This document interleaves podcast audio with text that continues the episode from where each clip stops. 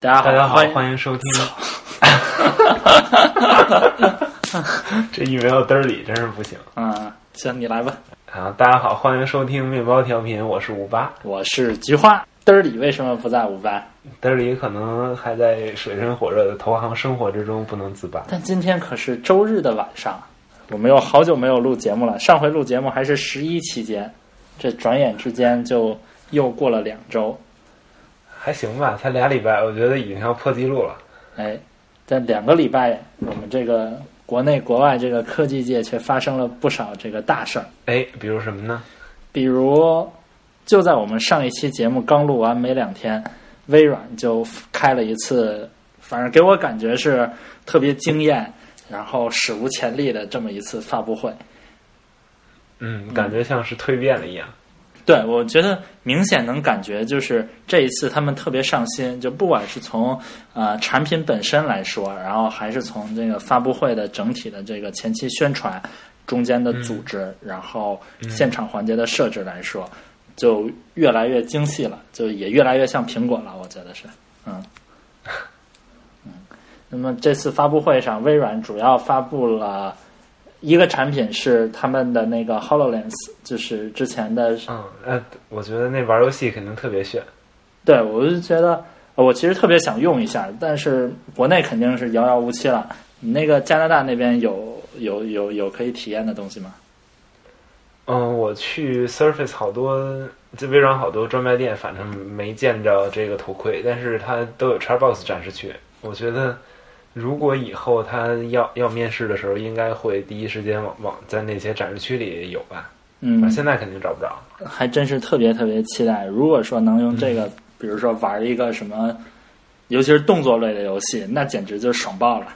就你就想你你就跟那玩，然后完了，你就所有一切就跟你在眼前一样。然后你这个游戏里的大怪物啊、美女啊什么的，就嗯历历在目。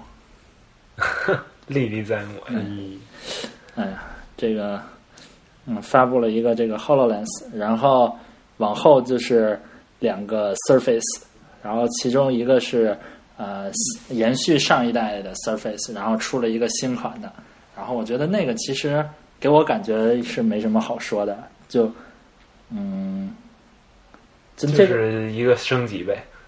对对对，我觉得整体。嗯呃，从外观设计啊，然后到性能啊、系统啊，其实跟以前的这个差别不是特别的大。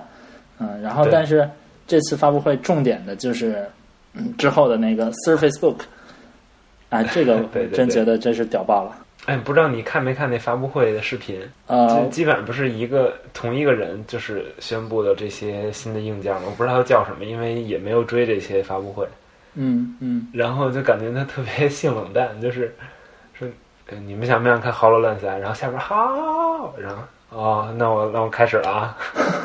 然后然后一会儿也是，嗯，这些 Hololens 差不多了啊。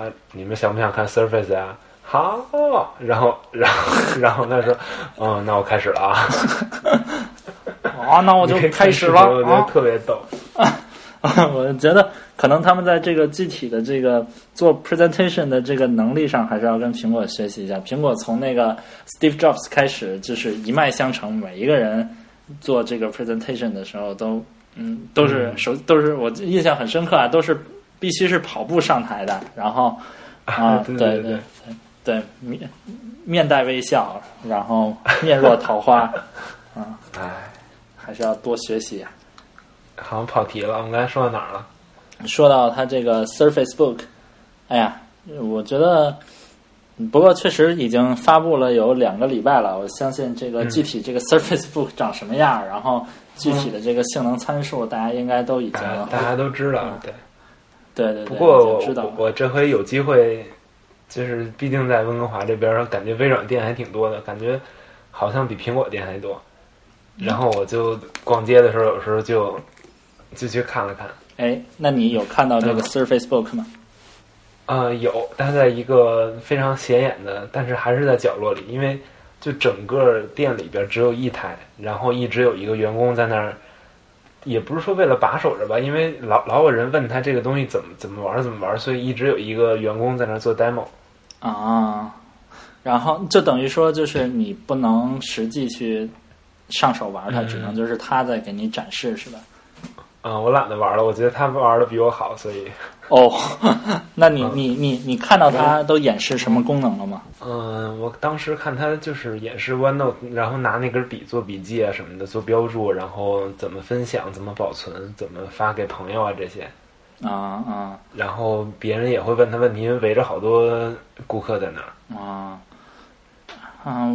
你你你觉得就是真正看，就是看到实物来讲，就是你觉得有嗯发布会上那么惊艳的这种感觉吗？嗯，我觉得吧，可能是因为这个，当时旁边也有好多就是明显比它还要薄的那种 Windows 超级本儿。啊就是微软专卖店里不光卖微软的，它也会卖戴尔的呀、联想的这些其他品牌的一些东西。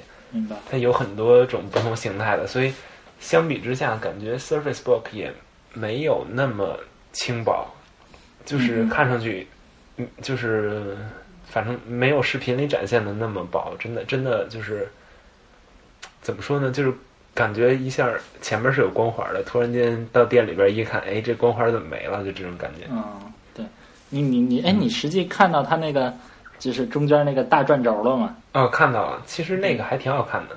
是吧？因为我就是可能会有有人喜欢，但是也也会有人不喜欢，因为它明显是就是有一种复杂的美在里边儿。我觉得，对对对，我感觉这个东西可能就众口难调了。反正我第一回看的时候，嗯我是觉得这个特别特别怎么讲，就冗余，特别就嗯很对对对，给人感觉特别复杂、特多余的感觉。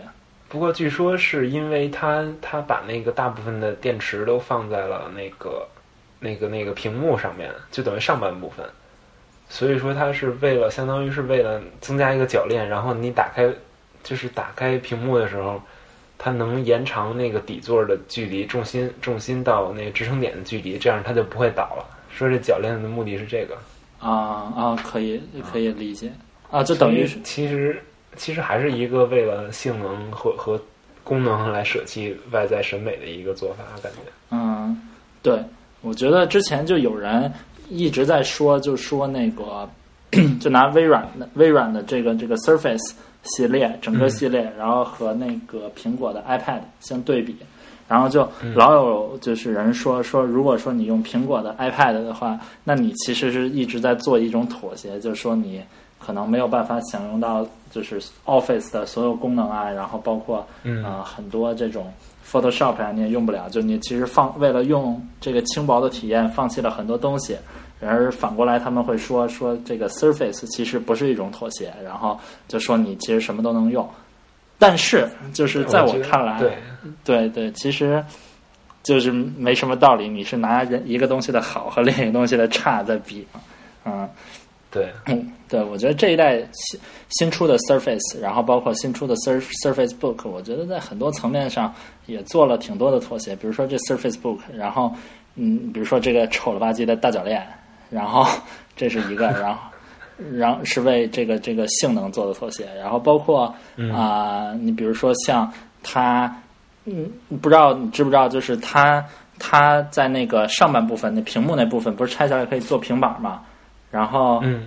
还有底座部分，它用了两个独立显卡，就是上半部分的那个是一个呃，其实对对对，然后下半部分那个是牛逼显卡，然后所以说就就是说，你如果单单单纯是把那个平板拆下来的话，你运行一些游戏啊，包括运行一些呃像 Adobe 的那一嗯那一大堆软件的话，其实是在性能上是难以跑开的，你必须给它插回去，然后用它下半部分的那个那个显卡嗯才能跑得动。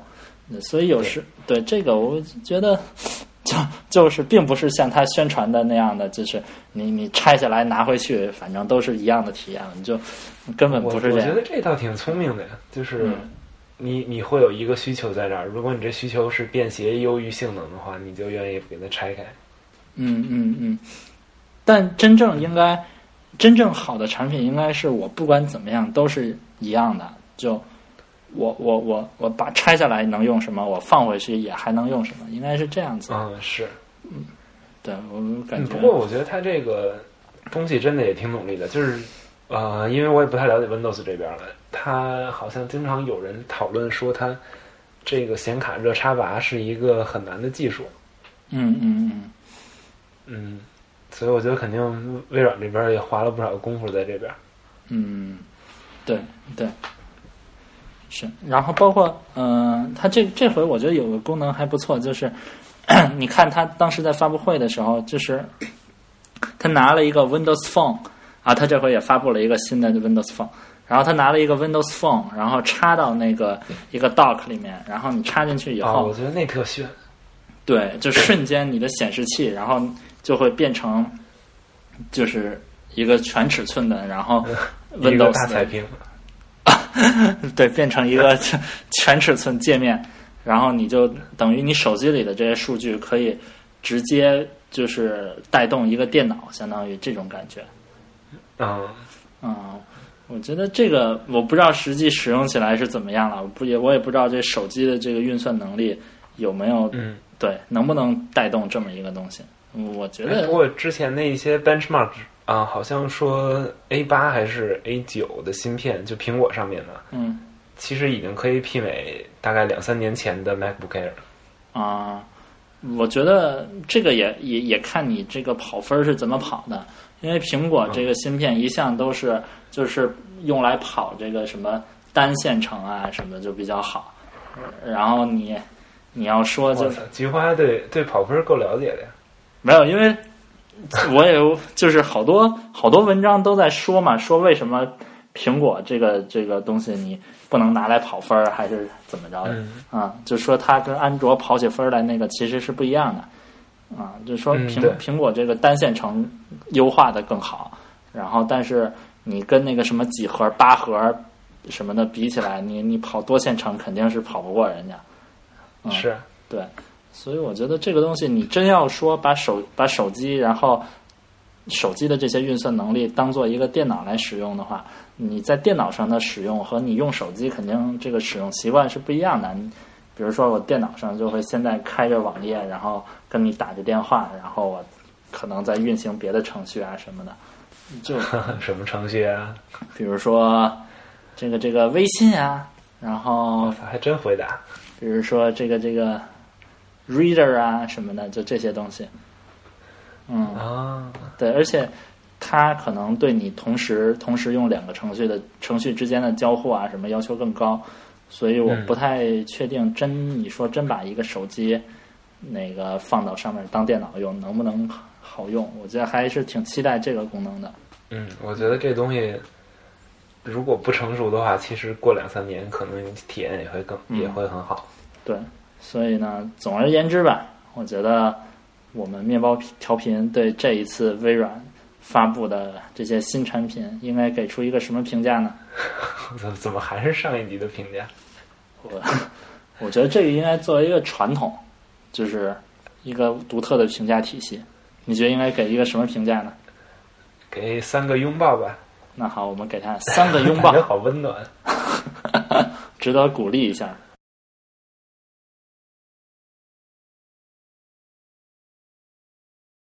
最近还有什么事儿啊？尤其是国内这边，我们不太了解了。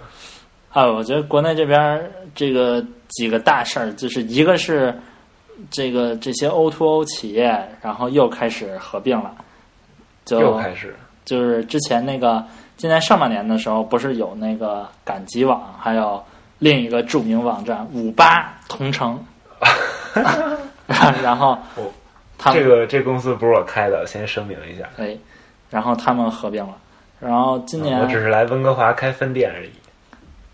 哦，你可以开一个什么五八拥抱。你看温哥华就特别温暖，anyway，然后还有这个，还有这个这个，今年就最近的一最近的最近的就是这个这个呃，美团还有大众点评合并了，然后啊，是吗？嗯，就是两个团购团购领域的双寡头吧，相当于，然后合并了。但，二者的这个产品侧重有点不一样，就是美团可能更多的是集中在像团购啊，然后还有那个嗯在 O to O 这个链条上就是外卖，然后呃，包括他还买那个卖那个电影票什么的，这个这几块儿做的比较好。然后大众点评，嗯、还是着眼于传统的那种，就是吃饭，然后对点评定位，然后在这上面衍生的有团购，然后在这个团购它是做的比较好的，然后它现在逐渐在做那个像酒店呀，然后什么包括美容啊什么，就这这些东西的呃线上的团购，嗯。我操，还挺好的。哎，然后他们两个就突然之间就合并了。哎，这种合并有没有什么反垄断调查之类的？呃，目前还没听说商务部要查他们。就之前的那个滴滴快滴合并的时候，弄那个反垄断调查是易道提起来的，然后嗯，对对他们不是各自都称自己的市场份额很大，加起来都百分之百，百分之百还多。对，然后我觉得当时还挺搞笑的。不过这回就是你就好像就没有人提这个事儿了，因为这个市场，你除了他俩以外，剩下那些就其实就玩的都比较小了。嗯，就他们就算你说真告了人家，也也没有特别大的用处了。是，我们由这个我就感觉就是，你说他们能感觉到，就是最近国内这些大的互联网企业，特别是在 O2O 这个领域，但不限于 O2O 这领域，就纷纷都采用了就是合并的这种策略，而且合并的都是呃行业里面排名第一、第二的这种双寡头的这种企业，嗯，而我就感觉这个这应该是是不是最近的一个大趋势啊？可能是钱都烧的差不多了吧，就是。就是投资者都就投投，就是那些投资的人，那可能也就是不能再跟更多的钱了。对，我觉得这个是一块儿，我反正从直观的感受，从这个补贴的力度来看，明显，嗯，就不管是打车还是外卖还是团购，明显都没有，呃，去年最火热的、最疯狂的那一会儿补贴的力度来的多了。嗯，对对对对对，我操，去年真是一好时候，三块钱吃饱。是，呃呃，现在，但是现在你别看它补贴力度小了，但其实总体的这个补贴金额其实没下去。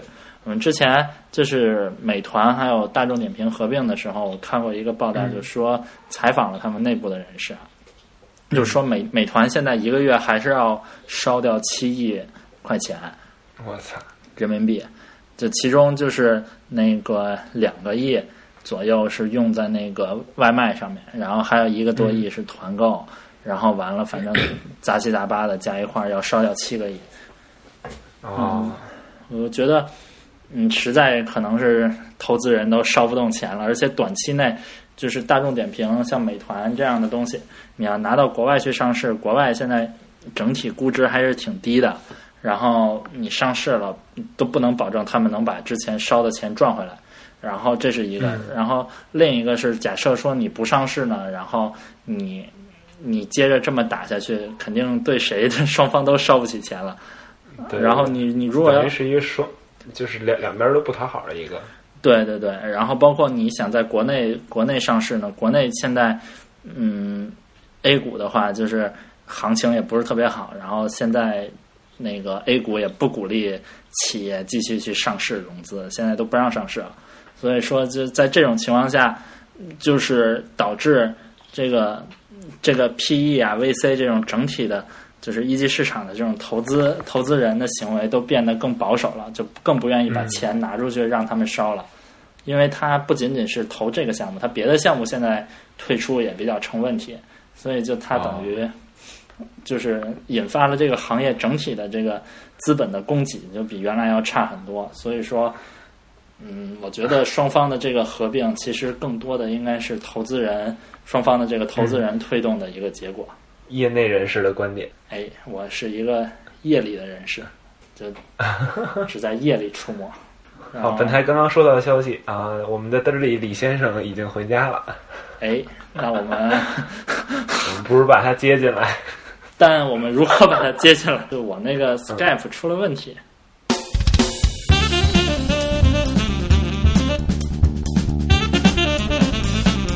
面包调频，哎，大家好，大家好，我是嘚儿里。我还是五八，哎，我依然是计划。哎，嗯，你怎么回来了好久不？见，好久不见你。从哪儿回来了？我刚上完班啊，嚯这不是都十二点多了吗？太累了，这太累了。跟哪儿上班啊？这么晚？那个就是街上，街上，哇，街上。那你今儿回来够早的，才十二点。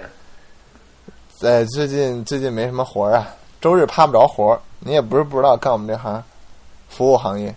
你们在说什么好玩的事儿？我先跟你们分享一个我的好玩的事儿吧。说吧，哎，我上周五去那个 clubbing 来着，然后，呃，当时喝的有点醉嘛，我和另外一个大学同学叫 Jackie，然后你们也都认识对吧？然后是 Jackie 陈吗对 Jackie 陈，？OK，希望没有认识的人知道他是谁。呃，对我们俩，我们俩一块儿去 clubbing，然后呢，这个在 dance floor 里，我们俩喝当时喝的有点高了，然后还有还有其他人，然后在在 dance floor，然后我就开始和一个女的跳舞。你知道跳舞这个 grinding 的时候吧，你经常比如从后边上去就开始 grinding，然后他就开始和你扭。呃，大家都知道 grinding，大家要不要科普一下 grinding 什么意思？就就就就是 grind 就是磨的意思，就是两个人的，比如一个人的屁股，一个人的那个什么在一块儿磨。然后呢，当然了，我我这个人不是很爱磨，所以就是我还是很洁身自好的一个人，很怕嗯通过这种磨呀染上什么病啊，什么这个那个的。所以呢，anyway 吧，反正就是很很文明的在跳一些舞蹈动作，然后这时候就是我，因为我一直在后边，我从来没看见你的脸。这时候 Jackie 从另外一个地方就正好过来，然后嗯那个声、那个里边音乐声音特别大嘛，震耳欲聋，嗯然后他就说：“别跳啦，太丑啦。”然后就跟我嚷嚷，然后对，然后我一听，我脸色一变嘛，然后没想到这个女的也脸色一变，就是这女的听得懂中文，我觉得 Jackie 可能是在美国上学，就老觉得周围人都听不懂中文，然后这女的就听懂了，然后一回头瞪了我们俩一眼，然后我们俩立刻就落荒而逃，就一是怕，一是觉得实在对不起人家，二是实在是我也挺感谢 Jackie 的，实在是不怎么地，嗯，这就是我的夜店奇遇。你上去 grinding 之前，你不会从正面绕一圈，然后稍微看一下吗？呃，没有，那里面那么挤，谁有时间去正面看啊？哎呦天，好吧，那你从当时从背面看，其实是还不错的，是吧？对，背面看都不错。我觉得香港女的一大特点就是身材都不错，就是背影都不错。尤其一到夜店，你看腿又细又长，然后没有什么胸，但是你在夜店你经常看不出来，她或者垫一垫嘛，或者你也不看那么胸。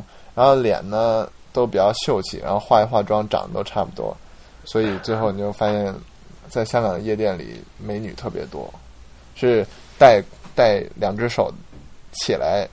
食指和中指乱动的那个美女，哦，哦，贵圈真乱。真是，嗯所以现在我也不去了，我已经洁身自好。你这事儿多长时间以前呢？嗯，上个礼拜 到现在也这去个，就是 有一周没去了。对对对，那不错了好吗？这干我们这行不不干这个上哪儿揽活去？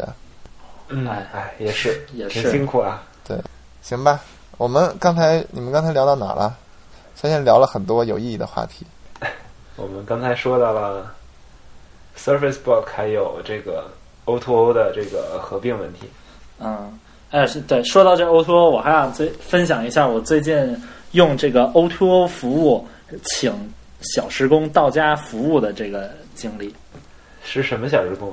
五八到家，就是哇，你在上面点一个键，五八就来了啊。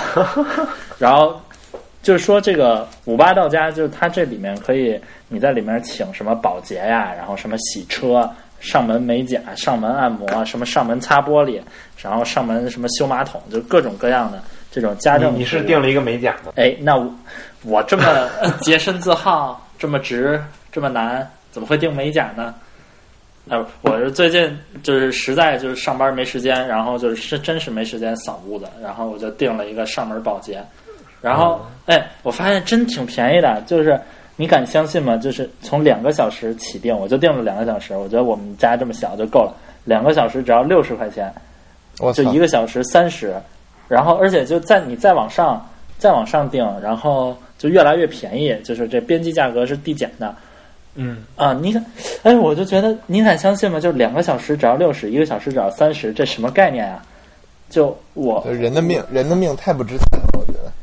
是啊，我觉得为什么一个小时这么便宜？然后我就请二没有犹豫，我就请了一个。然后今天人家就来了，就是嗯嗯，你可以选择让他带着工具，还有带着清洁剂来，然后那个要加五块钱，然后我就没加，然后人家就是一个大妈，然后人家就自己就来了，然后来了以后就人还挺有礼貌的，然后会进门会套上鞋套啊，怕把你家弄脏了，然后戴着手套什么就来了，然后完了就是 就把这整个屋子就从里到外，从上到下，就是地呀、都拖了，然后桌子都擦了，然后就是就是哪哪哪都弄整齐、弄干净了，还把我们之前就有个阳台上面乱七八糟的东西都帮我们石头扔了什么的，然后呃就真的是做的特别好，特别细致，我就就一一下就不一样了，然后却只要 一下都不一样了。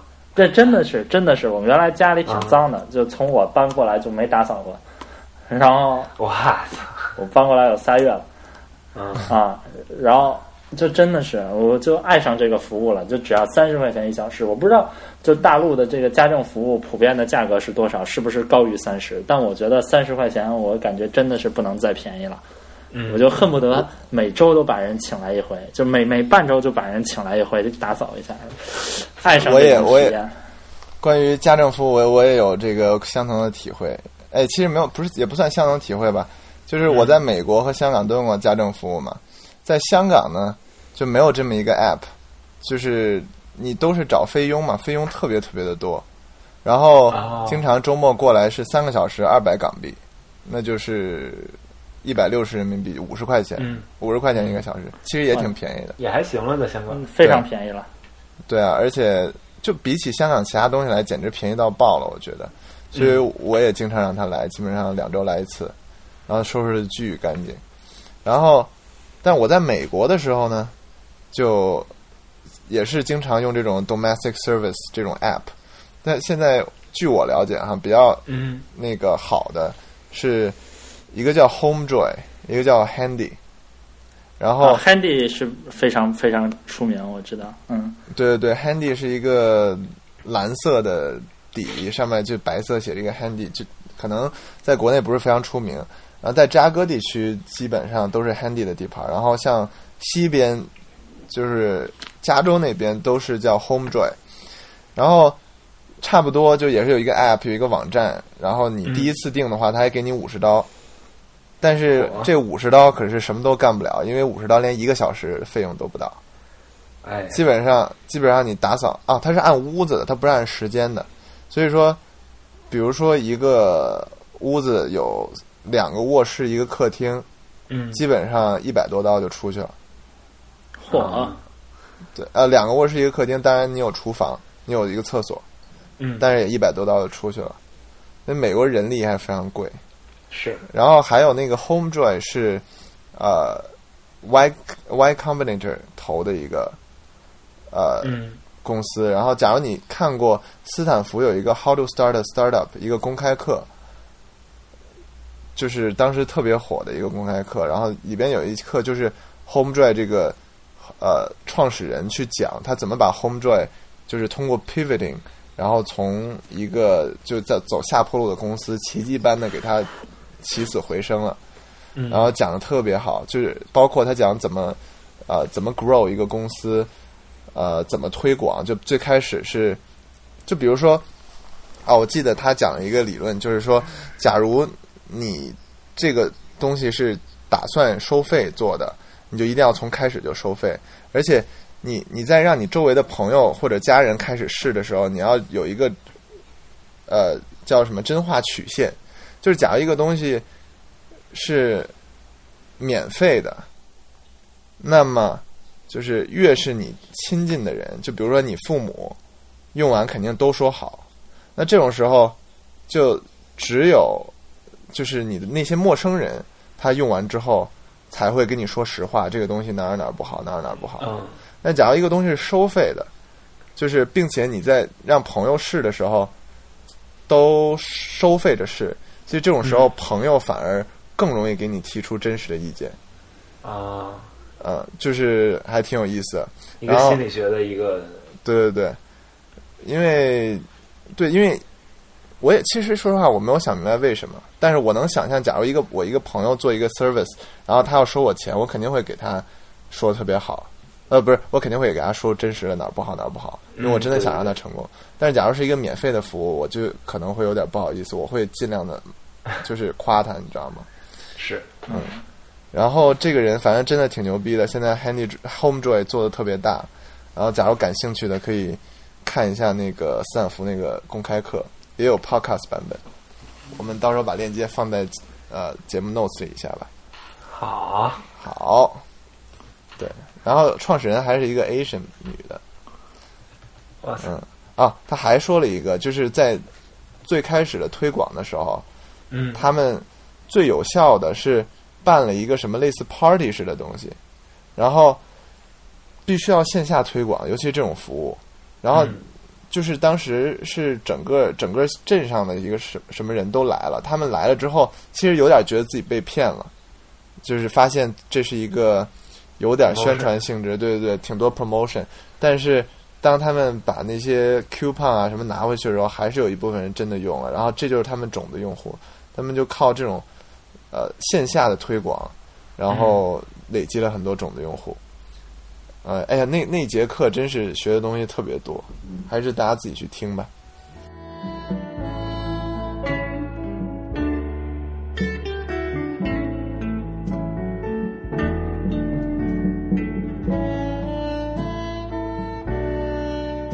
哎，跑题了。那我们 刚才说到哪儿来着？刚才说到这个中也还行，国，没跑题。说的菊花的五八到家体验，哎，对，但是嗯你看，为什么是五八同城搞了这么一个东西呢？你觉得，假如是一个，比如一个大学生，或者我有这么一个 idea 的人，有可能搞成这样吗？嗯，我觉得这东西首先它牵扯的就挺多的吧，就是就是如果你要不是很有钱的话，这些东西很难很难做起来，我觉得。那在美国可都是从零开始做起来。嗯，对。不过就是我的那意思就是说，可能会如果你要是一无所有的大学生，你人你也你也没钱的话，你也没什么经验的话，你很难拿到这些钱。就是我觉得难度会大很多。我觉得就像这 O to O 什么的，就是它其实嗯你看分分，它其实分两种模式，一种是你从一开始就是啊、做平台，然后做轻资产运营的这种公司，然后另一种是说你就是一开始就做重资产，然后就什么东西都你线下的这些渠道啊，然后你的资源啊都是你自己来搭的。然后这种的，你要是做轻资产的呢，相对来说更适合创业公司来做。然后，但是你要做这种重资产类型的，那你就没有钱，没有融资，肯定做不起来。一开始，我觉那得轻资产就是说，就就是我我给一平台，然后你供应方和需求方都可以在上面找东西，是吗？嗯，对，就是比如说最近，最近我我有另一个、另一个事儿，就是上周五的时候，就是我有一个同事，然后他突然就是下午四点多钟就开始偏头疼了，然后他说就是他这个偏头疼必须要立刻吃药，不吃药的话就是一直会疼，就这样的。然后，但是我我上上周五就是一个是就是大堵车，然后就是没办法去远，然后另一个就是整个国贸地区最近的药店就在那个大望路，然后从国贸，然后如果打车去大望路，在当时那个交通状况之下，肯定二二三十分钟就过去了。然后对他还得回来，就一个小时就过去，他没有时间回来回嘛。然后当时他就直接上网搜那个 O to O 送药，然后就找了一个就是送药的一个 app，然后他就下来注册了，然后完了他就下单送那个药，然后结果就是就刚下单，然后然后立刻收到短信，然后就说呃有一个那个配送人员已经上路了，然后十分钟以后那个配送人员就已经到楼下了，然后他就把药拿上来，然后就吃药了。我操，这么屌！对，哎，我我，但是就是这个，我后来查了一下，就是这个就是一个轻资产型的，怎么怎么讲？就是说它其实是，嗯，它做了一个平台，然后说用户、一端是用户了，然后另一端是就这些药店，就现在北京的这些药房，每个药房里都会有一到两个人是专门去送药的，就是骑个电动车，然后这个人都是他们药房自己雇的，就不是说就是别人配的什么的。然后他等于就很简单，就是说建一个平台，然后你你用户下单，然后他就近给你分到一个药房，然后药房就让那个人去送，然后他自己其实中间儿就是他就只用把这平台弄好，买点服务器，然后就行了，就是就是他线下都不需要，他只需要有推广费，但不需要有这种呃其他的构建渠道维护这些渠道呃呃，就是构建它的这些物流啊，什么都不需要，嗯这就是一种轻的这种模式。然后，但说你要重的话，就是你像那个，嗯，这个这个这个这个呃，比如说如果有线下自建物流，像饿了么，就是它现在它有一部分那个物流团队都是他自己自己雇的人嘛，专门养的，嗯就专门就是你一下单，然后他发给一个人这个配送的人，然后这配送的人去餐厅给你买，买完了给你送过来。就这个就是相对来说，这个模式就比较重一点了。啊然后对，但一开始你如果做轻的话，就是自己拿风投拿个一百万，然后就可以做了。然后但是你要想从这个重，一开始想从做就做这种重资产模式的话，就相对来说就费一点劲。嗯，嗯，对哎，说到从风投拿一百万这件事儿，现在是不是特别容易啊？啊、今年好像挺难的了，就是就是今年上半年之前都是比较容易的事情，就你你画画一个那个画几张图，然后完了你有有一个稳定的团队，然后有写一个方案不太差，然后就可以拿点钱。但现在的话，就是感觉现在整体一个市场不太好，另一个就是刚刚也谈到了，就是说那个。这这个风投各种方式退出的这个途径现在比较受阻，就在内地上不了市，然后完了在呃诶呃港股，然后在美股市场的话，就是中概股现在估值都挺低的感觉，嗯，所以我感觉今年下半年这个这个应该是一个资本的一个冬天吧。嗯，我觉得，但像 O to O 这种产品，反正我现在越来越觉得，就是一定得做成重资产模式，然后它才能形成真正的壁垒。你如果说都是这种做轻资产模式的话，就它其实形成不了核心竞争力。你你任何两个 app 都是发搞同样的线下都搞同样的药店，然后同样的比如说同样的餐厅，然后同一波补贴高我就用谁了。对对对，你从通过这种方式获取的用户就没有什么留存度，然后对 对，然后就你像一开始，就就像京东，然后淘宝什么亚马逊，一开始都是那个做电商，然后做电商它一开始都是轻资产的，都是就是说那个什么 B to C 啊，然后什么 C to C 都是做这个，然后但是就是就京东开始就是自己开始建物流、建仓库，然后完了，一开始就大家都觉得就是说你花这么多钱建仓库，你直接让顺丰给你送就行了嘛。然后但后来就是真到发展到现在，然后就京东这个线下的这个物流建成了，然后就像亚马逊，然后像淘宝现在都干不过它了，就是在那个就是物流配送这一块儿，因为就是优势实在太大了。对，京东确实物流挺真的是挺好的，在当时在北京的时候还是挺深有体会。是啊，所以我就觉得就感觉亚马逊虽然它好多车在马路上跑，就是那个小也不是车，它是小三轮儿在在马路上跑，对对对对但是感觉明显跟京东是不一样的。京东，哎，那大卡车我操，红色的，是，啊我觉得你像京东，就是能完全能做到上午就在北京，比如说四环内，上午下单，下午到，下午下单，第二天上午到，就太快了，就真的是不敢这个想象。太屌了，亚马逊也做不到。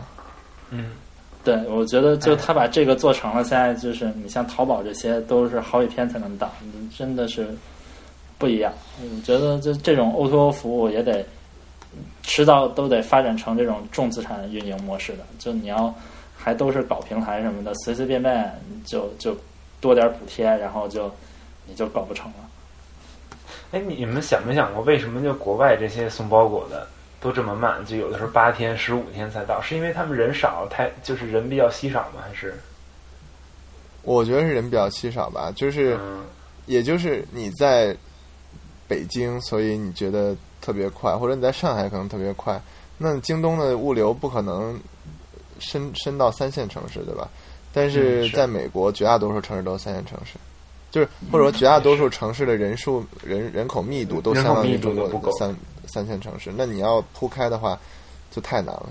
但我相信，就是一个一个公司，假如他想在纽约做到这种速度的呃快递，肯定是可以的。所以，其实我觉得这就是为什么有很多平台服务，它就几就只做纽约，就只做旧金山或者洛杉矶，它的拓展的很慢，就甚至无法拓展，就是因为就这几个地方才真的有人用，才能真的有 scale effect，、它的 scale effect 才才够大，让它省一点钱。对，对。不过我觉得这个是美国市场跟中国还是嗯不一样。中国这个东东部地区人口密度还是太大了，比美就是中国随便一个几线小县城就比美国的这个这个嗯二三线城市人口密度来的大。只是现在嗯还没有那么多消费需求，等人稍微多挣点钱，应该还是前前景还是蛮可观的。嗯那咱们下一个话题说什么？最近这个还有一个大新闻，优酷土豆。哎，这是个来说这个吗这是已经呃成交的大新闻吗？还是说有传闻？没有，已经、呃已经 close 了吧？还是 announce 了？应该对对，应该是 announce 了，没有还没还没弄完呢。他是邀约已经发了，但是还没买呢。啊，嗯，他是 tender offer 还是一个 merger？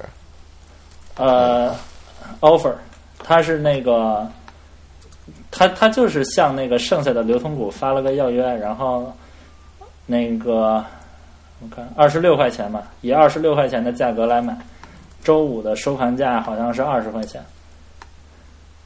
啊，是三点五 billion 对吧？这个 deal 是吗？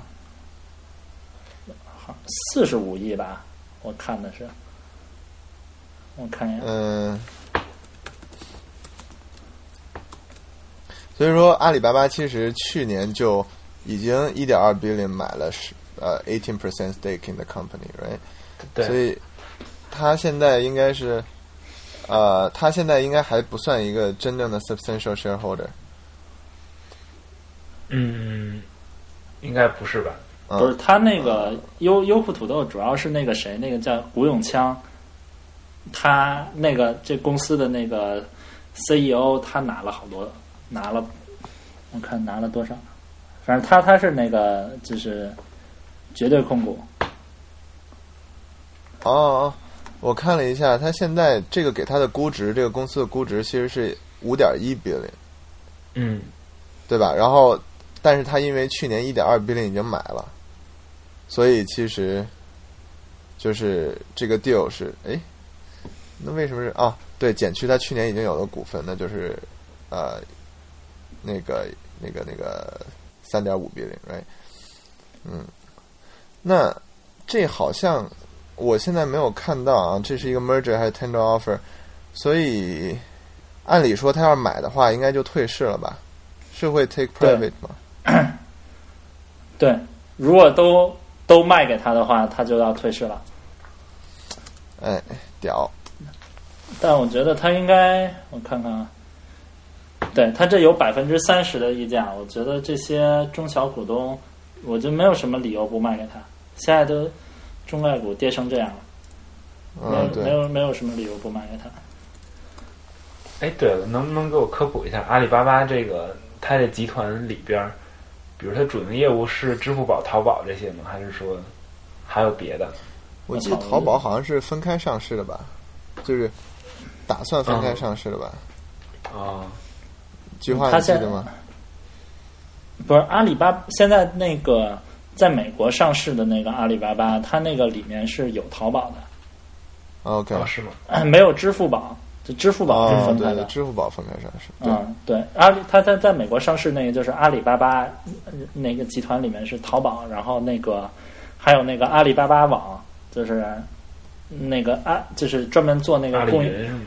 不是就是做它有一个对大大供应供应商啊，什么大宗交易啊什么，嗯，哦，，对对，那个是一个，然后 它那些杂七杂八那个不挣钱的业务，好像好像还没上吧，就是小米金服叫什么蚂蚁金服还是蚂蚂蚁金服没上，蚂蚁金服要单独上市对吧？对，蚂蚁金服是是我们的客户正在正在做，哎，我们这个是不是哎，已经要 announce 了吗？没有，不是呃 是、呃 无所谓，这没有是是这是我们的客户，这个事儿没什么好说的，就没什么但是不能确。实全其实全全街都已经知道他要上市了，对吧？然后各种新闻也都在揣测他要上市，嗯，肯定会是上市。嗯对，蚂蚁金服肯定要上。对，对，你说为什么支付宝不上呢？蚂蚁金服，支付宝就在蚂蚁金服里面。啊，哦是吗？嗯，我以为蚂蚁金服是专门做那个呃叫什么 SM management 那种。而且像哎，它这个蚂蚁金服里边有没有什么就余额宝、支付宝、招财宝、什么芝麻信用这个信用分评级都是他们的吗？对对对，这几个产品都是他们的。哇塞，那可以啊！这个这个规模其实挺大的，相相当于一个个人个人消费信贷公司嘛，然后再有一个支付平台在里面，这还是挺大的。嗯，说哎，说到这个，你们觉得哎有两个，我想到两个事儿啊，一个是前一阵儿九鼎的那个，你们知道一个 PE 叫九鼎的吗？嗯，然后他们做了一个 P to P 的一个借贷平台，叫借贷宝，好像是叫借贷宝吗？我记得在中国的 App Store 已经到了第一了，你们有听说过吗？不知道。没有，啊，反我查一下反反。都刚才这个叉叉宝已经感觉这名字已经被用烂了。对呀，为什么叫叉叉宝呢？我操！香港有一个吃的叫鸡宝，嗯，嗯，我周围人都特爱吃，我感觉像吃什么 Justin Bieber 那种感觉。你看啊，借贷宝是一个熟人借贷，所有交易都发生在朋友之间，借款人实名，出借人匿名，避免当面开口，朋友谈钱不尴尬，无需审核一键操作，钱来的速度只和你的人脉有关，利率自由，你想要的高收益这里全都有，啊，就相当于就是匿名熟人借贷，然后你可以自己发发利率，然后这他妈的这是不是非法集资啊？我要在上面借个两个亿。啊，你的朋友里要是 也能借你两个亿的，你也不在这儿录这个玩意儿了。嗯哎，说的好凄凉啊！我靠。嗯，对啊，这个还有一嗯，但这东西我感觉可以随时被被那个支付宝这些东西给抢回来，就是感觉没什么壁垒，完完全就是支付宝想做这件事儿，它可以瞬间做出来。对他只能就说看看在支付宝还没抄、还没做的时候，能不能先把规模做起来吧。它毕竟背后有个、有个 PE 在里面，可能这些还有点这些东西都想做社交化，它是它是真的能就是能通过社交化有什么好处吗？还是说找熟人借啊，就是这么说吧，你的你的熟人网络，你对他的信用值、信赖度更高，对吧？嗯对对，那你就可以借更多的钱。对，但是我就不不明白为什么他一定要做出一个 朋友圈这种东西，就是啊，就是我不会说为了为了偶尔能跟别人借钱，然后我去经营一个单独的朋友圈这种。啊，对我其实也一直想想想说，我觉得现在国内随便什么应用都会加一个社交功能。对，就好像不社交会死一样。对，我觉得很奇怪，呃，就不知道为什么。你说是不是出于就是，那怎么解释都解释不了为什么要有社交这个功能，增强用户活跃度。是不是就是说那个社交以后，然后我们借鉴了别的经验，然后我们就可以啊、拿到更多的钱？我们这是一个非常 promising 的一个东西。你是说就是对对估值有好处是吗？如果我加一个社交功能，对对对。我不觉得呀，我觉得我永远是你越 focus 在一 对，但老感觉国内国内的这个资本市场的那些人不是那么对，肯定肯定国内这些给钱的人、投资人不是这么想的，肯定都觉得你这个啥都能干，功能越多，然后用户量越大对对，对我画一大饼，说我到时候成了中中国第二个什么微信朋友圈儿。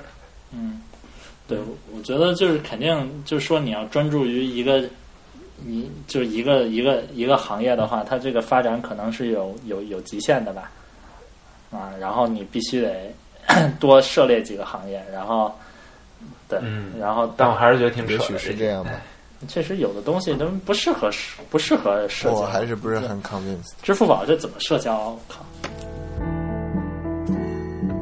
啊，你们知不知道最近苹果悄没声的把那个 iMac 的产品线更新了。哎，不知道，你居然不知道？啊我我听说了，但是我没有太细了解。嗯，我就知道有个二十一点五的那个四 K 屏幕，对，然后同时还更新了那个三个配件，是那个鼠标、触控板和键盘。哎，那你了解的就已经比我还要细了。啊这个哦听说它鼠标里面重新整个重新设计，就为了弄一个能充电的锂电池，instead of 五号电池。对，但我觉得你从用户这个使用体验的角度来讲，就现在谁还会去单独买电池啊？就肯定对，确实是。没有人再去买五号电池了。嗯而且如果你是一个 iMac 用户，你的你的电脑上一定会，就是很大的时时间内都会插着一个 Lightning 的一个线缆。对啊，我觉得，我觉得内置充电这个事儿，我觉得没什么好说的，他肯定要这么改。只不过他居然现在才改成内置充电，我觉得也是太懒了。这说明最近可能没什么没什么可更新的了，然后把这人都调过来，然后你们哎，你们开发一下这个东西吧。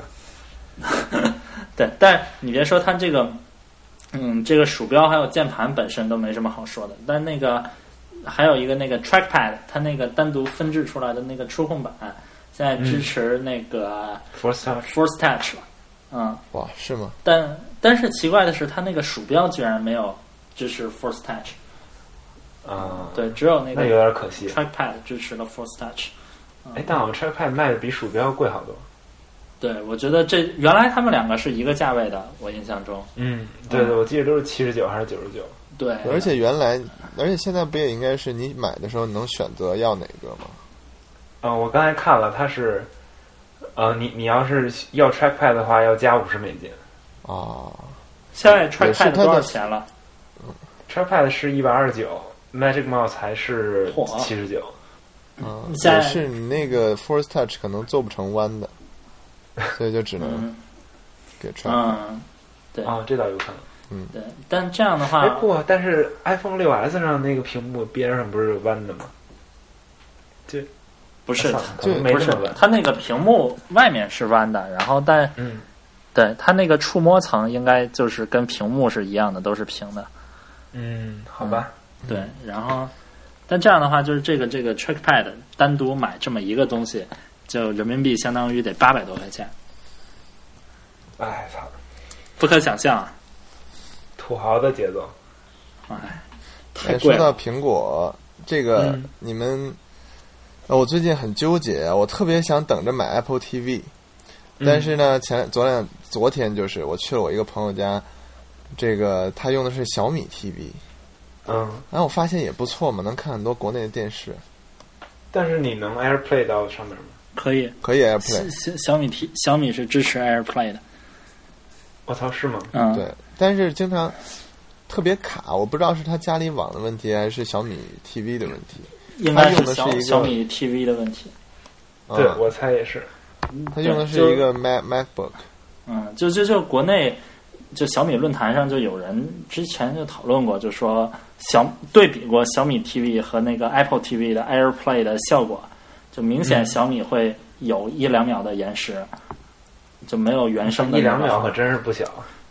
对，就是，但但就是流畅是流畅，但就是有延时。你如果用来看视频还可以，但你用来打游戏可能就不太行。哎，流畅嗯就不错了。昨天我们用的时候就是播几帧就跳帧嘛，首先，然后播嗯可能三分钟就直接 freeze 了，整个。我当时，嗯、那你为什么还心动？我真是不明白。对，但是他能看好多国内的什么电影，就盗版电影啊什么，就你真的是可以随便看。你可知我就怕道 Apple 嗯 TV 也是可以越狱的？不，但我就怕就是 Apple TV，就我不想给它越狱，我觉得我是支持花钱的，但是我就怕在香港想花这钱也花不了。就比如说我现在想看 Netflix，我都没有办法在香港用，嗯，对吧？哎，我记得你上周说，就两周以前说你买 Apple TV 是为了见证对上面的对对，新的交互我是想去看它的 App，对，嗯，但是那我觉得嗯你你要不就两个一样买一个啊，小米 TV 才二百块钱，你知道吗？呃，你知道那你可以买好几个小米 TV 啊。哎，小米说到小米，小米 TV 明天要更新了，明天要发怎么布新的。知道？不，微博上说明天小米要开发布会嘛，然后要哦发布小新的小米 TV，我觉得可以看一看明天会有什么幺蛾子。好，行啊你还挺关注。我关注了雷军，感觉咱们每一次，咱们每一次录节目，然后第二天都有发布会。啊，但我觉得可以。你其实小米那个真的可以买一个，你没多少钱，就一两百块钱一下是吧。？对啊，对啊，万一好用呢？万一好用呢？哎，你别说现在的东西，我小小米小米电视现在在国内普及率挺高的。我上回去那个在五道口的一家特别小的足疗店里面，就他那个每一个足疗的屋里面都放了一个小米电视，就不是不是小米电视，就是那个盒儿，然后他自己的电视，然后连上去的。嗯就就就可以，你在足疗的时候就可以看什么《爱情公寓》什么的，片源还挺多的啊。国内的比较全，国外的基本就没有了。嗯，上回我们去去去杭州一个下面的一个县里面，就是我们一个客户在那儿，然后客户在那客户的食堂里吃饭，然后客户居然那个食堂里配的都是小米 TV，不可想象。对，都我感觉这个普及率太高了，可能还是因为便宜吧。哎，现在所有的投行都在盯着小米，求着嗯小米上市，是对吧？是吗？哎呀，他们就是基本上每一个投行的老板都会，基本上至少一个月去找一次雷军吧，就没事儿就去，就是就是为了攀关系嘛，然后就跟人聊聊天儿啊，舔一舔人家。嗯，对，你们这个行业真是很特殊啊！哎，我真是觉得我今天体验到那个投行有多没有，就一个民企客户就不想给我们钱，就不签 EL，呃，不签那个聘书，嗯，然后就真的是说不签就不签。我们说那个你都要 announce 了，你赶紧签吧。然后还得求人家，就说啊什么什么总，哎，能不能劳烦您什么在 announce 之前签一下我们这个聘书？然后他说，就直接说你们这事儿做的，你们干活能不能就是出更多的力啊？然后就然后不也不提签聘书这事儿。然后我们说啊，你要不签这个聘书，我没法贷款给您啊。他说那我不贷了。就是整个耍流氓，你知道吗？就等于你们做了好多事儿，然后说 说说走就走。对，我们在这个 deal 上已经两个月了，就是而且他知道我们不会走，他自己也想做，他也知道我们都已经付付出这么多了，就是你不能说不签这个 EL，然后大家不做了，那我们那么多人这两个月工资谁给啊？就是 overtime 谁报销啊？嗯对对对吧？哎，那你们这个难道不会说，就这两个月期间都没有想起来跟他一定要把合同签下来吗？那就一直拖着嘛，就国国内的公司就已经习惯了，都是到最后才签合同的。啊，哎，我不知道菊花是不是这样。对对对，一般都是刚开始都不会签很很扭曲。就刚开始都不会签的，就最后都是把材料做好了，然后完了要马上马上要 就报报到证监会啊什么才会签签签那个协议的。嗯，为什么会这样？就是我我不太理解。就就客户说了算嘛，你这东西你你他不给你钱，你还得给他做，因为签了协议哦就下一步就要给钱了嘛。啊，签了协议其实也是就是你可以先签一个，然后两个月以后再给啊。嗯，啊算了，我不太了解这行业。也可以，可以，你也可以签了之后也是最后 close 才给我们。嗯，啊啊，对，国内反正就是有的有好多都是那种预付性质的，就是说你先签完了，你先给一部分，然后嗯因为国内不像香港，就是国内那个项目周期比较长嘛，就你要啊，两个月基本不可能做一个项目，一一一做就至少半年一年的，你要中间不给钱的话，工资就发不出来了。啊也是。嗯对，然后后来那个客户说，那个什么什么，我忘了他说什么了。然后另一个 banker，就是当时他建了一个微信群，你知道吗？就是所有的，我发现 China team 的 banker 特别爱建微信群，就是做 China coverage 的。然后进了微信群，然后另外一个 banker 就是其实是一挺好的人，干事也挺利索的。然后就说。啊，说是什么要 announce 要上新闻联播，呃那个 banker 就说那等发布了，让小的们长长见识。啊我当时就觉得，我真是干这行，我一点尊严都没有了。就而且我能理解，他真的就是在舔着那个客户，就怕客户就不给钱或者怕人家不满意，你知道吗？但是就那一个瞬间，我还是有点作呕。嗯是，感觉这个做就是这个服务行业完全没法站着把钱。确实是你这我们公司很多很多那个领导嘛，然后都服务那种大的大国企，包括特别大型的那种大央企垄断型行业的这种的、嗯这种企业，真的是确实是给舔的一点尊严都没有，让你干哈你就得干哈，然后给不给钱的也都是人家说了算。嗯啊，然后完了你还得啊没日没夜的七乘二十四都得守着，哎呀，嗯，对你这嗯有时候想想确实觉得挺凄惨的，尤其是你要服务这种嗯民营企业客户呢，你这东西有时候你就觉得。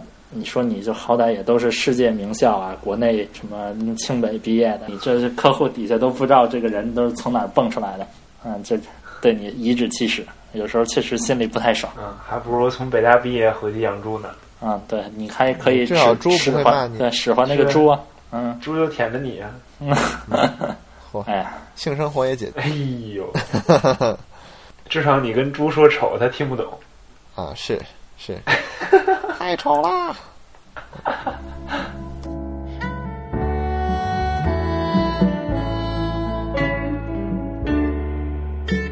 你们知道那个啥跑题了？我们最近那个国内之前长期封封锁的这几个网站，陆续都要开放了、解禁了。你们有听到这个传闻 Facebook 吗？跟 Google 这都谁说的呀？我怎么不信啊？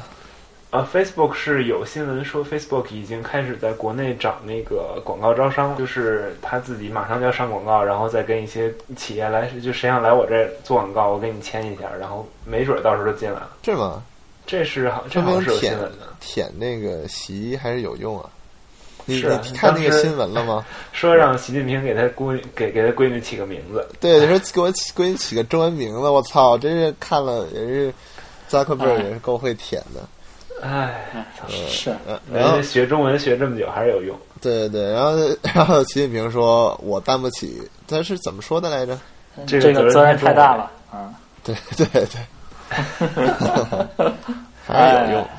嗯，是然后说 Google 是 Google 是因为什么新闻？我记得有一个说是因为它在 App Store 上中国区已经上了所有的应用，就原来都下不着，只能下着谷歌翻译、谷歌地图什么的。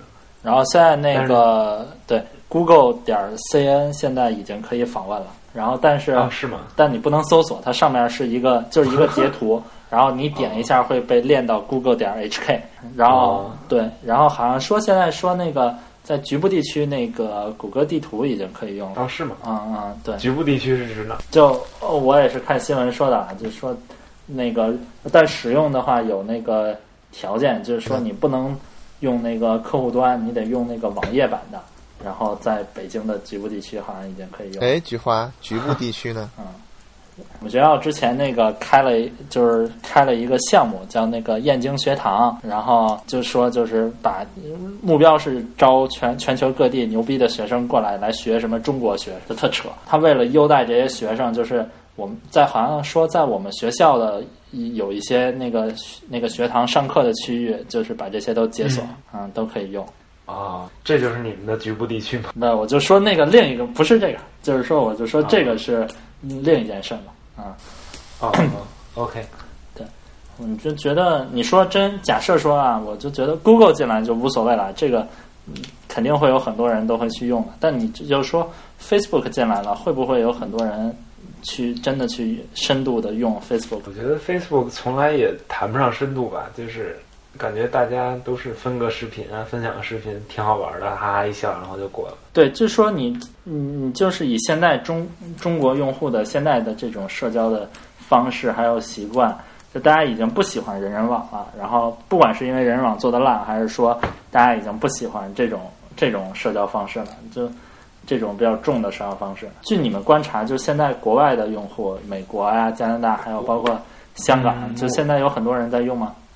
我我们这边加拿大这边其实呃很少有人发正经的东西，但是他们会有一些，比如说分享新闻、分享一些那个那个视频啊之类的，有可能是跟自己的比如他想表明一下自己的政治立场啊，表明一下自己的关心的东西啊之类的这些。但是很少有人说真的原创的在那里边写，比如我今天去哪儿哪儿玩了，我有什么照片，可能也会有，但很少，哎，和我的体会不一样。我觉得不一样的。现在 Facebook 在我周围的这个朋友圈里，作用只有放照片了，就是就都是比如去 party 照了一堆照片啊，嗯，或者去出去玩照片，然后就放到上面。我没有见过，就也有分享，也有点赞的，但是嗯，哦我们这边也有照片，但是，哎，感觉咱们俩这完完全是反的呀，这个非常奇怪。可能美国人、加拿大人对对对对对，嗯，太奇怪了。十月份过感恩节，喂，我真的吗？真的啊加加拿大是十月经过完了。感恩节，早一个月。嗯，我操！我问我们室友说，为什么你们十月份过感恩节？他说，为什么美国人十一月份过？这些都没有道理的。就好像是感恩的对象是不是不一样啊？就是他说一样，我问他了，他说都是都是过来抢原住民吃的，然后大大家开开心心吃完了，然后把把人家赶跑了。他说都是感谢这种事儿。可能我觉得是不是因为十一月份加拿大普遍太冷了，所以都没法搞这个促销什么的。我觉得可能是在十一月都太冷了，就是就改成十月去抢原住民。所以就说，那那你就说，就这种单纯哎，等会儿我发照片的们不给大家讲一讲原住民 有一个梗啊 我不知道我这梗啊，关键是什么梗啊？不是不是，因为原住民所以才有感恩节难道大家不知道吗？啊。我觉得不是每人，哎呀，那大家不知道自己去查一查吧。那咱们跳过这个话题真敷。衍。哎呦我，嗯，行吧，嗯，嗯，那个不是为什么说这儿来着？哦，对因为我 Facebook 对我还是特别好奇，你说就这些只在 Facebook 上发照片的这些人，就是底下都没有人评论啊什么的，都就那么几个人互动，为什么是什么促进他们还在往上发东西呢？这你就不知道为什么我的 Facebook 里发一张，或就我的朋友发一张照片，底下都几百个赞或者几十个 like 对。对对，大家特别喜欢点赞。我觉得 Facebook 里边人就就就是就是你随便发点什么东西，你都能收着一堆赞。而且另外一个我们经常用的是那个 Facebook 的那个 Messenger，就有点像微信，嗯哼，就就这个用的还挺多的。然后那个我们自己项目里，因为人比较少嘛，就有一个小群。啊，哦，对，其实我现在呃 Facebook Messenger 用的也很多，因为就是联系我美国朋友的唯一的方法，也不叫唯一吧，就是最直接的方法就是用 Facebook Messenger。嗯，对，嗯，对，好像大大陆里边是可以用 Facebook Messenger 的。啊，是吗？现在对，哎，我记得我当时在大陆的时候是可以收到那个提醒，就我可以从锁屏上看到他到底在说什么。啊，因为 Notification 它是独立的服务器是吧？有可能，但是哦，因因为我们有有一个俄维师姐是这两天回中国了，她说 Facebook 被封了，但是 Messenger 没有，啊是不是另外一个迹象表明它嗯，有可能都不一定。这事儿我觉得你是这这说不好？嗯但我觉得习近平去美国这兜一圈儿，感觉带回来不少东西。你这个 Apple Music 先进来了，对，我觉得他 Music 本能来 Apple Music 进不进来，应该不是他说了算吧？是苹果自己本身也没想进来。我觉得这种事儿好多事儿都是什么，底下的人一看上面的人，就都是底下揣摩上面的意思，才决定嗯是让放不让放，对吧？也是你一看这个形势，国际形势一片大好，可能就放进来了。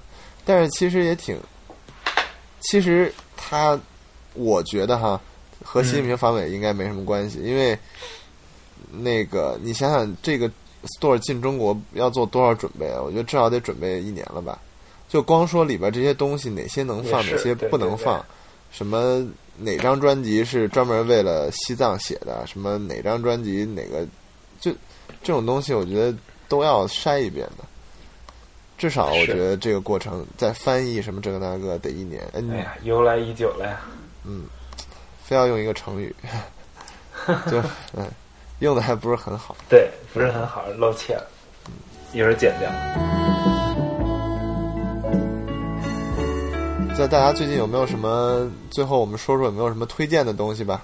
不管是我们看的什么好用的好 app 呀，好产品呢，啊，看的书啊什么的，来吧。电影啊，你们看 Martian 了吗？没有，我下周要去。哎呦我天呐，你这个都看过书了，你居然那么上映那么久我操，刚考完试好吗？下礼拜放假。啊！菊花是看不着了，国内肯定不会上。是，我就特别后悔去美国的时候因为有没看。对对，真的挺想看的，你们替我看吧，弄个录个枪版回来。不过我感觉就是看完书，你自己会有一个想象，你会发现你的想象和那个电影特别特别像。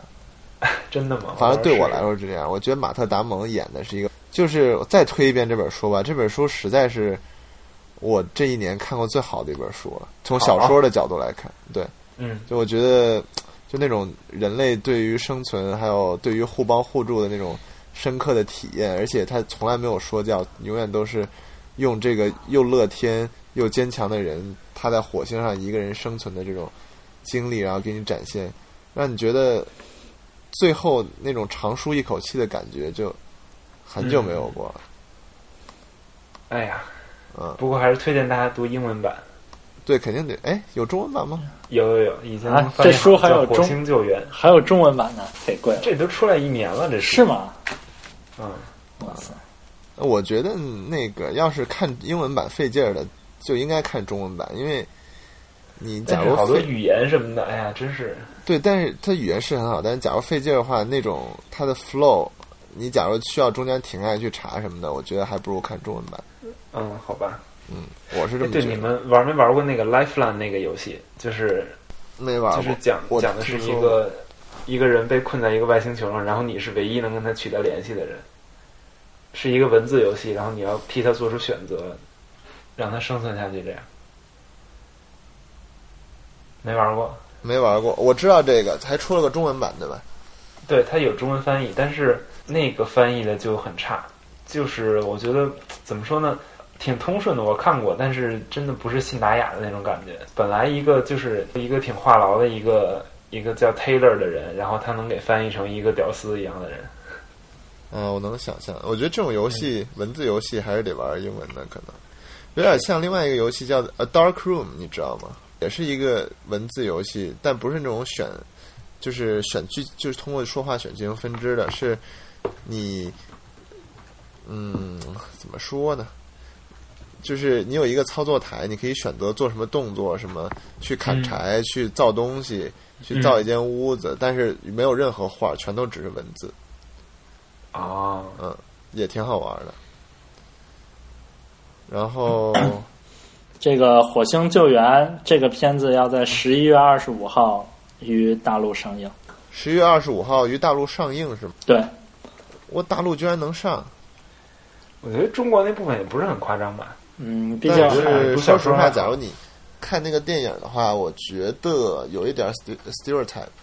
就虽然我、嗯我不觉得有什么 stereotype 问题，但是我觉得广电总局经常会觉得有问题。你记得当时《碟中谍》上的时候，因为在上海跑步，然后上海有人在外边晾衣服，拍到了，嗯然后就把那段给删了。天哪！我觉得现在越来越开放了吧，而且毕竟，哎，在这个电影里，中国起的是正面作用吧？啊，是个正面作用，就是哎，我就，不就剧透了。是是说把人救了，还是怎么着了？啊，我也就是帮忙救人的作用。啊对对对对对对。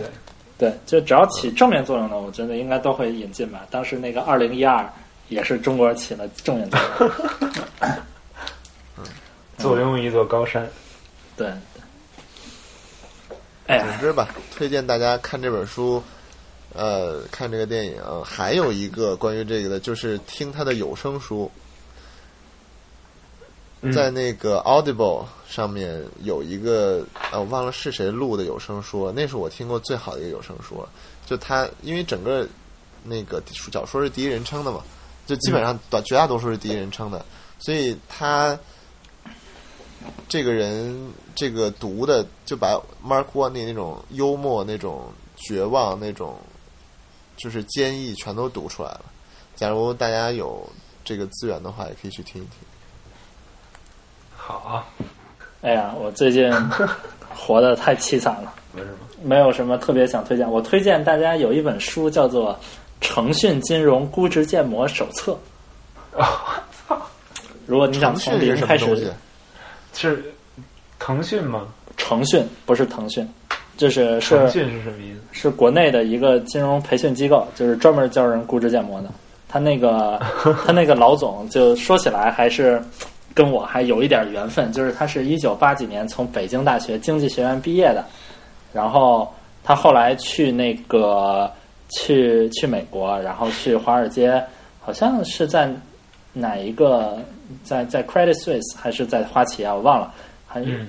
然后就是做过债，然后完了回来，回来以后，好像在中金还工作过几年，忘了有没有在中金工作过，反正就跟中金有一些关系。然后完了以后，他现在办了一个这么一个培训，然后就是嗯。嗯、就专门教估值建模的，然后就是有各种难度的、各种层次的。然后原来在北大的时候，他也老来北大来讲。然后这个书反正就是写的通俗易懂吧，就从零开始。然后难一点的、新一点的什么，就是成长性公司的估值，他就不没太涉及。但是嗯，作为入门还是不错的，推荐。啊，我觉得这个这种创业还挺有前途的，因为我当时在纽约 training 的时候，其实每一个在纽约 training 的公司都会找，就会外包他的 training，教你 accounting，教你那个 modeling，然后基本上只有两个最大的公司，一个叫 Breaking to Wall Street，还有一个另外一个我忘了叫什么了，然后他们的讲师全都是从投行里出来，然后去进这个公司去讲课的。应该也就是至少钱会 make a good living 吧，然后挺有前途哎，的。那感觉这些人是等于在投行混不下去才会来讲东西啊。我觉得不一定啊，如果可能就是换一个 lifestyle。对，如果我的生活再悲惨一点的话，我可能也就 嗯，对我也是，我也觉得还是挺我可能一两多元素的年之内因素的。就就该走了，就该去找其他事情做。投行实在不是人待的地儿。嗯，对，我觉得这个最近在国内有很多这种职业培训机构，但是就没有做的很大的。它这个是专门针对业内人士做的，然后还有很多针对学生来做的，就求职辅导什么的。就这这几个市场现在都还挺活跃的，我觉得就应该还会有很大的发展。这个嗯，鼓励持有。呃，我最近我最近也没有什么推荐的，我给大家唱首歌吧，傻逼。呃，推荐我现在在吃的这块面包。其实我觉得，如果呃，我是觉得最近一直在用这个系统自带的备忘录，啊就 iOS 和 OS Ten 上。如果你要已经升级的话，我觉得我其实也推荐你们试一下，因为最近 Evernote 一直有各种负面新闻啊什么的，而且它确实对我来说也一直不太好用。所以我觉得，如果你需要一个比较轻量级的一个东西，然后你可以考虑用到系统的这个 Notes。对，哎我没有其实升的对于快点升。我其实对于这个新的新的系统，哎，其实不是新的系统，是新的手机六 S，、嗯就是最 impress 的一点，就是在打字方面，它可以通过那个 Force Touch 来调整光标的位置。啊，这实在是太好用了不过不过需要一点练习，就是一开始我得试半天我才能启用它，现在基本上能十次能走九次。对，真的太好用了，推荐大家多多使用。习惯了之后，能提高你打字效率很多。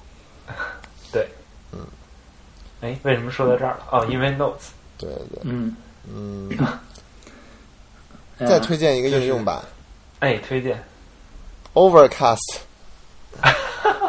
啊，对，，Overcast，不管你用什么母母那个，不用那个呃什么呀，我都说不清话。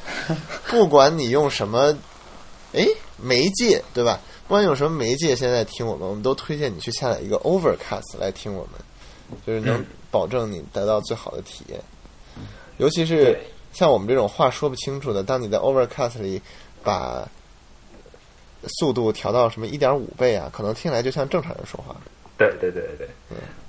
Overcast 是等于是今年升到了二点零版本，然后它之前所有要解锁的高级功能，然后都免费了。相当于都免费了呗。对，对对，我之前还是花了三十块人民币解锁的，不过我也是。我也是。感觉还是感觉还是比较值的。我特别喜我他们都说那个啊，它主要解锁有两个功能哈，跟大家介绍，一个叫做那个 Smart Speed，就是说你可以它这个软件会自动帮你去掉那些 Podcast 里面人和人之间说话的时候中间有停顿、有静音的部分，它会帮你去掉。然后这样让你听起来就特别的连贯，然后没有很长时间的停顿，为你的生命节约几秒钟。啊，这是一个。然后就他们都说这个功能好，但其实在我的使用过程中，我的体验不是特别的明显，可能因为为啥呀？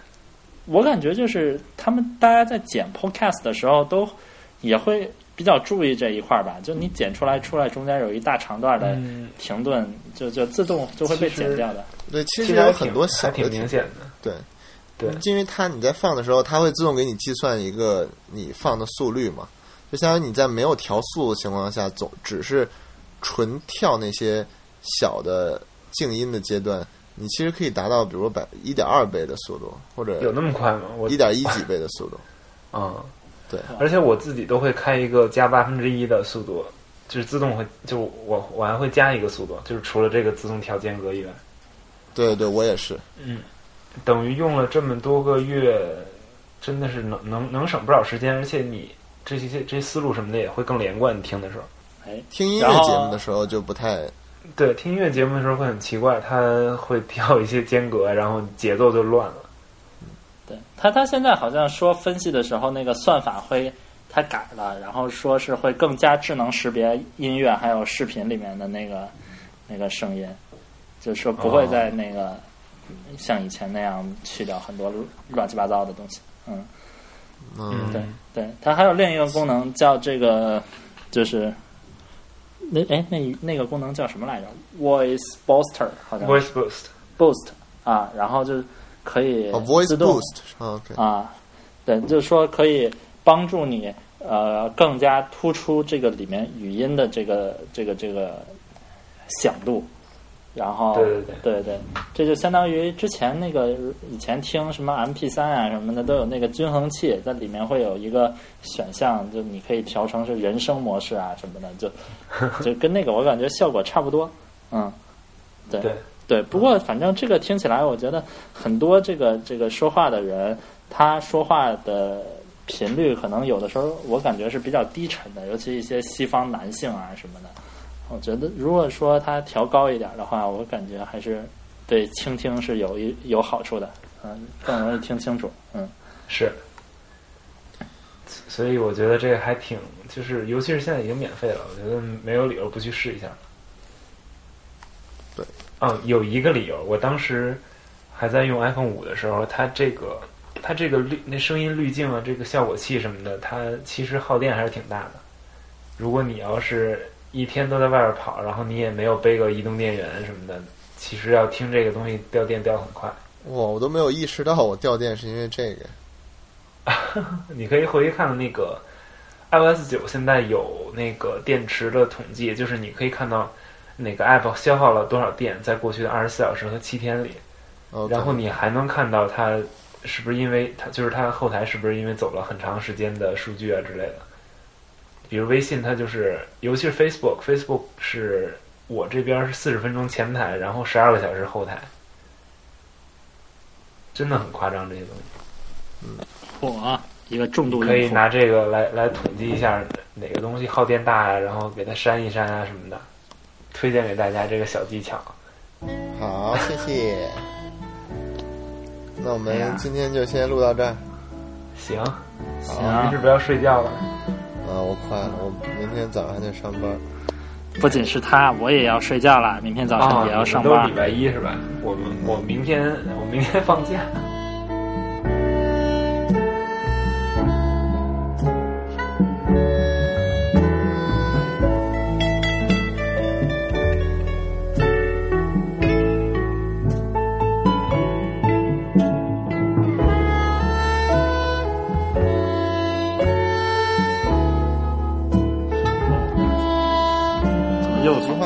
到公司？期末考完了，嗯，我明天我明天早上有早会，然后就要九点到，平时九点半就能到就可以了。啊，你们不是特别严是吧？这嗯，我们到了，反正到早了也没用，到早了公司也没人。啊，嗯，对，我们也是，我一般十点才到。嗯，哎，优秀我，记得我当时实习的时候，还有两个实习生比着谁到的晚，我操，结果有一人十点半来，然后输了。真是，这这让我想起之前那个，嗯有个电影叫《天下无贼》，然后里面有一个镜头就 就两个人站在火车上，然后这火车要过一个桥洞，然后他们就比说谁过桥洞的时候谁先谁先低头，然后谁就输了。啊，就是说你必须要挺到最后一刻，就到就到这要要要跪还没跪的时候，嗯，哎，这是什么电影？天下无贼，哦，对对对，想起来了，刘德华和葛优。王宝强，你怎么不想起王宝强？我记得有一女的，刘若英，哦，刘若英对。啊，我当时不敢说，我是记得她是唱歌的。嗯，对。哎，我我到现在都记得那个电影最后那个镜头是刘若英怀着孕，然后听说刘德华死了，但是为了就是还要不停的吃东西，就是用东西塞。哎，当时看可难受了，嗯，不知道你们记不记得？记得。嗯，哎，行吧哎，，当时那电影还真挺火的。你真拍的挺好，是，行吧哎，呀，行吧听，众朋友们，难忘今宵，操。难忘今宵。嗯，行吧，淡出吧。哎。好，停了啊，停了啊，停了啊。